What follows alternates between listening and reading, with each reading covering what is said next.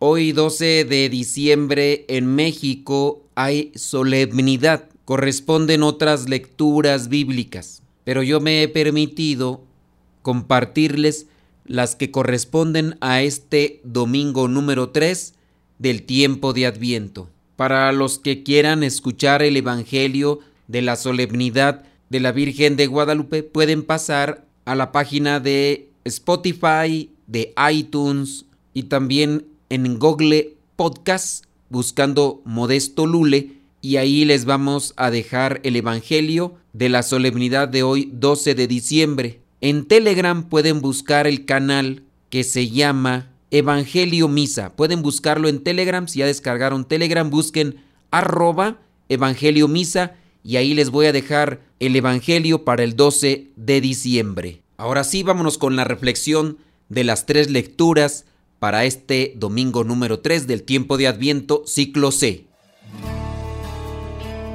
En estos momentos vamos a escuchar la palabra de Dios. Dispón tu corazón para que el mensaje llegue hasta lo más profundo de tu ser.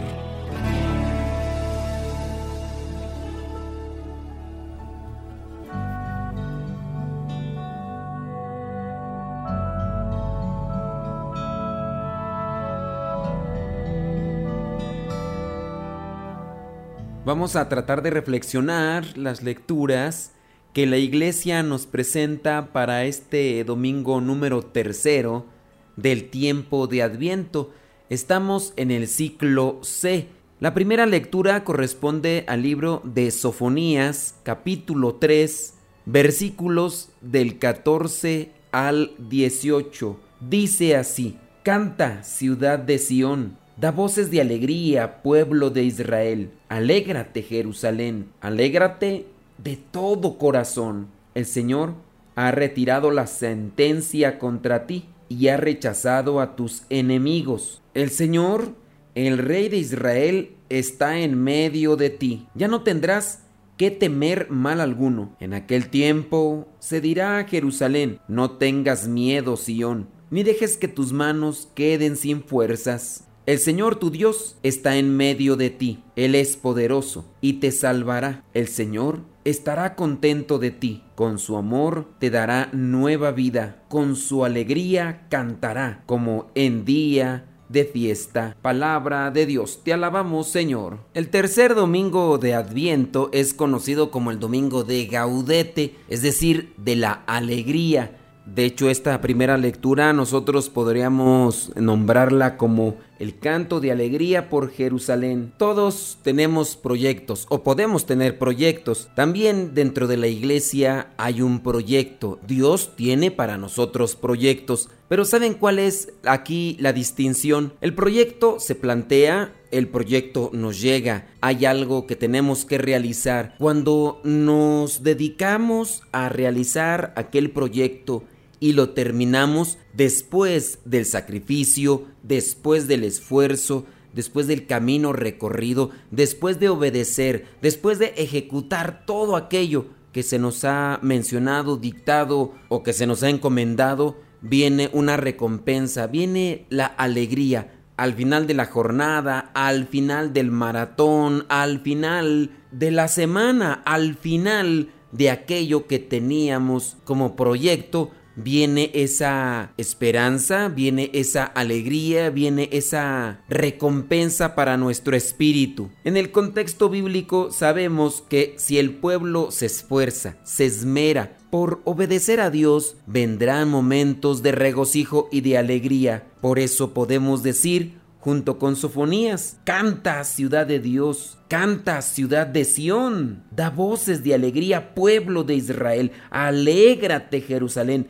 Alégrate de todo corazón. El Señor, el Rey de Israel, está en medio de ti. Ya no tendrás que temer mal alguno. En medio de la dificultad, en medio de la incertidumbre, en medio del temor, del miedo, nos mantuvimos firmes, luchamos, trabajamos, seguimos caminando y al final nos damos cuenta que el empeño, el sacrificio, trae como fruto la alegría al corazón. Tú y yo realizamos constantes tareas todos los días. Durante toda la semana tenemos algo que cumplir. Proyectos a corto plazo, a mediano plazo o a largo plazo. Tratemos, busquemos la manera de hacerlo o de hacerlos lo mejor posible, agradando siempre a Dios. Y al final vendrá una recompensa. La recompensa más grande es tener a Dios en nuestro corazón. Es lo que más perdura, es lo que incluso más felicidad puede causar en nuestras vidas. Pregúntale incluso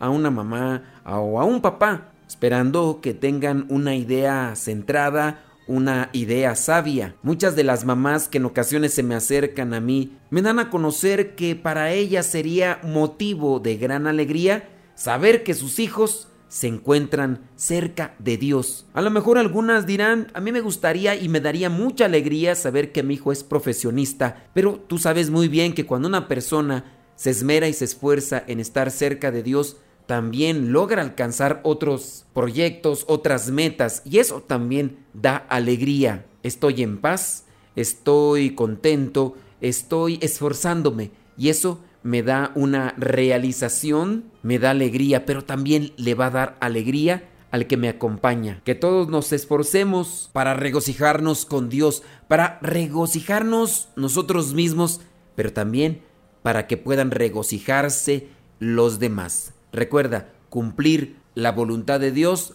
traerá siempre alegría. Vamos ahora a la segunda lectura. La segunda lectura también va en relación a la alegría y es la carta clásica de San Pablo donde también tiene esta tonalidad, la alegría. Filipenses 4, capítulo 4, versículos del 4 al 7. Filipenses capítulo 4, versículos del 4 al 7, que dice, alégrense siempre en el Señor. Repito, alégrense, que todos los conozcan a ustedes como personas bondadosas. El Señor está cerca. No se aflijan por nada, sino preséntenselo todo a Dios en oración. Pídanle y denle gracias también. Así Dios les dará su paz, que es más grande de lo que el hombre puede entender. Y esta paz cuidará sus corazones y sus pensamientos por medio de Cristo Jesús.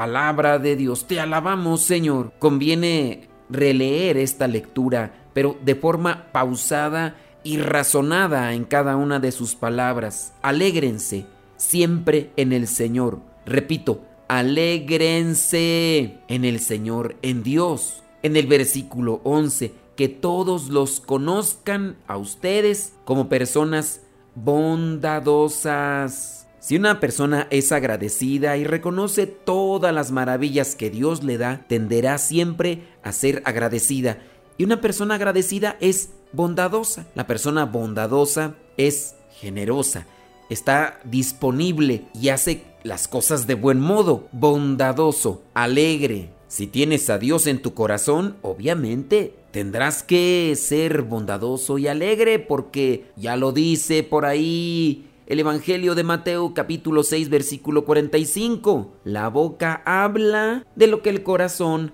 está lleno. Por cierto, ese no es el Evangelio que vamos a tener para este domingo, pero viene a bien recordarlo. La boca habla de lo que el corazón está lleno. La boca habla de lo que hay en el corazón. Si en tu corazón, si en tu vida está Dios, entonces tendrás que ser forzosamente alegre, bondadoso.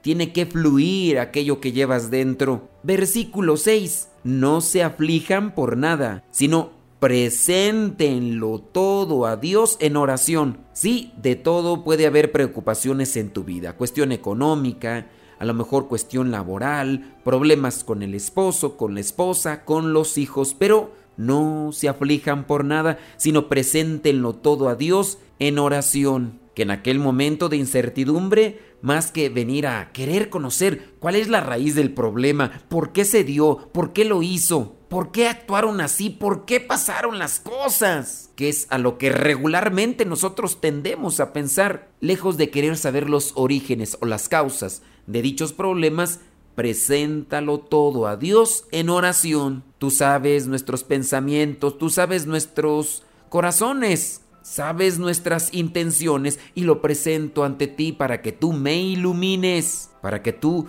me des a conocer lo que es correcto, lo que es justo, lo que es sabio. Durante esta semana has estado en alguna dificultad, en algún problema. La pregunta que te hago yo, ¿lo pusiste en oración? ¿Te dedicaste un tiempo a meditar en la palabra, a pedirle a Dios que te ayude? Dice el mismo versículo 6, pídanle y denle gracias también. Y en el versículo 7 dice, así Dios les dará su paz, que es más grande de lo que el hombre puede entender. ¿Y a poco no es así? Cuando tenemos esas dificultades, esos problemas, andamos buscando esa paz, esa tranquilidad del corazón, el ya no sentir el problema, la angustia, la desesperación. Pues bien, esa paz que te puede dar Dios es resultado de ponerlo todo en oración. Dios te dará su paz, que es más grande de lo que el hombre puede entender. Y esta paz, dice el mismo versículo 7, cuidará sus corazones y sus pensamientos por medio de Cristo Jesús. No me vas a dejar mentir que cuando estamos en problemas, cuando andamos así todos angustiados, llenos de zozobra, en muchas de las ocasiones los pensamientos son los que más se disparan. Los malos pensamientos son los que más nos atormentan y nos acribillan. Y uno tiene la culpa porque uno deja, como decía Santa Teresa de Ávila, que la loca de la casa se dé vuelo. Y andamos pensando en un montón de cosas. Pero nosotros tenemos la culpa. ¿Para qué le soltamos el hilo? ¿Para qué le damos cuerda? Decía mi abuelita. Esta paz que viene de Dios cuidará tu corazón y también tus pensamientos. Ahí está un secreto que a lo mejor no es secreto, pero Dios quiere que mantengas tu alegría en este domingo de gaudete. Pero para tener alegría hay que tener paz en el corazón y también en los pensamientos. Así que si tienes problemas, al finalizar la reflexión, pon todo aquel problema o aquellos problemas ante la presencia de Dios. Vayamos ahora sí a lo que es el Evangelio corresponde a Lucas capítulo 3 versículos del 10 al 18. Entonces la gente le preguntó, ¿qué debemos hacer? Juan les contestó, el que tenga dos trajes, dele uno al que no tiene ninguno, y el que tenga comida, compártala con el que no la tiene. Se acercaron también para ser bautizados algunos de los que cobraban impuestos para Roma, y le preguntaron a Juan, Maestro, ¿qué debemos hacer nosotros? Juan les dijo, no cobren más de lo que deben cobrar. También algunos soldados le preguntaron, ¿y nosotros qué debemos hacer? Les contestó, no le quiten nada a nadie, ni con amenazas, ni acusándolo de algo que no haya hecho, y confórmense con su sueldo. La gente estaba en gran expectativa y se preguntaban si tal vez Juan sería el Mesías. Pero Juan les dijo a todos, yo en verdad los bautizo con agua, pero viene uno que los bautizará con el Espíritu Santo y con fuego. Él es más poderoso que yo, que ni siquiera merezco desatarle la correa de sus sandalias. Trae su aventador en la mano para limpiar el trigo y separarlo de la paja. Guardará el trigo en su granero, pero quemará la paja en un fuego que nunca se apagará. De este modo y con otros muchos consejos, Juan anunciaba la buena noticia a la gente. Palabra de Dios, te alabamos Señor. En este Evangelio, Lucas nos describe de qué manera podemos nosotros ganarnos el cielo. Con respecto a los bienes materiales, Juan dice que seamos compartidos. En el versículo 11 dice, el que tenga dos trajes, dele uno al que no tiene ninguno. Y el que tenga comida, compártala con el que no la tiene. Es decir, hay que ser compartidos. Ya después dice que se acercaron algunos que cobraban impuestos. Ellos tenían que hacer su trabajo, porque para eso los habían contratado. Roma buscaba los impuestos del pueblo de Dios buscaba aquel dinero de los judíos, pero ellos también buscando querer tener una conciencia tranquila y saber qué era lo que Dios les pedía a ellos, Juan el Bautista les dijo que fueran justos, que no fueran rateros, que no cobraran de más. Esto podría ser también un llamado a aquellas personas que están atendiendo a las personas, ofreciéndoles algún servicio, que no abusen en sus cobros, que sean justos. Pero también el Evangelio presenta a aquellos que son soldados. Podríamos equipararlo o compararlo con los policías en nuestra actualidad. Yo no sé dónde tú vivas, pero acá en México muchos policías tienen ganada la fama de corruptos porque quitan dinero, porque llegan incluso a sembrar cierto tipo de cosas para después extorsionar a las personas y sacarles más dinero. Algunos también llegan a actuar coludidos con el crimen organizado, robando a las personas que con esfuerzo y sacrificio han ganado un dinerito. Estos soldados en el Evangelio le preguntan a Juan el Bautista ¿Qué es lo que tienen que hacer? Sí, recuerden que es Juan el Bautista. Aquí no aparece en este Evangelio Jesucristo, aparece de manera indirecta, porque nosotros al anunciar la buena nueva, al anunciar el Evangelio estamos anunciando lo que Cristo quiere que hagamos. Y si te fijas en todo el capítulo 3, presenta lo que Juan el Bautista hacía y decía a la gente. Y aquí a los soldados que le preguntan qué es lo que tienen ellos que hacer, Juan el Bautista les dice, no le quiten nada a nadie, ni con amenazas ni acusándolo de algo que no haya hecho, y confórmense con su sueldo. Espero que algunos que nos estén escuchando o que vayan a la iglesia y encuentren estos pasajes, si trabajan de policías o de federales, como también se les conoce, o soldados, hagan lo que Juan el Bautista está diciendo, porque lo que vemos claramente que sucede hoy, sucedía también en tiempos de Jesús. No le quite nada a nadie, ni con amenazas, ni acusándolo de algo que no haya hecho, y confórmense con su sueldo. Ya después, Juan el Bautista les dice a la gente que Él no es el Mesías. Dice que Él bautiza con agua, pero que viene otro que bautizará con el Espíritu Santo y con fuego para purificar nuestros corazones. Juan el Bautista dice que Jesucristo es más poderoso e incluso él mismo dice que ni siquiera merece desatarle la correa de sus sandalias. Trae un aventador, dice, para limpiar el trigo y separarlo de la paja, es decir, sacudir aquello malo y quedarse con lo bueno.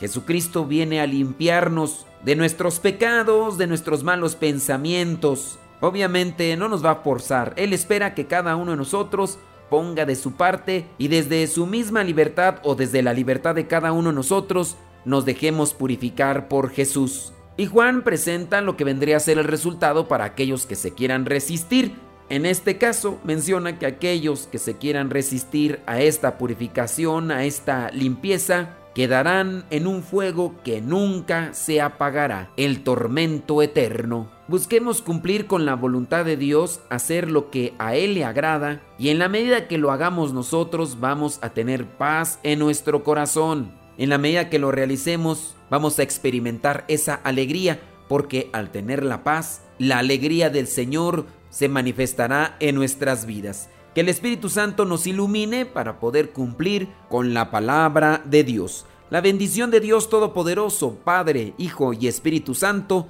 descienda sobre cada uno de ustedes. Soy el Padre Modesto Lule de los misioneros servidores de la palabra.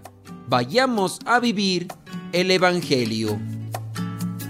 Lámpara es tu palabra para mis pasos luce mi sendero.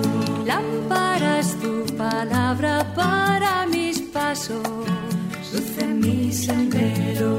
Luz, tu palabra es la luz.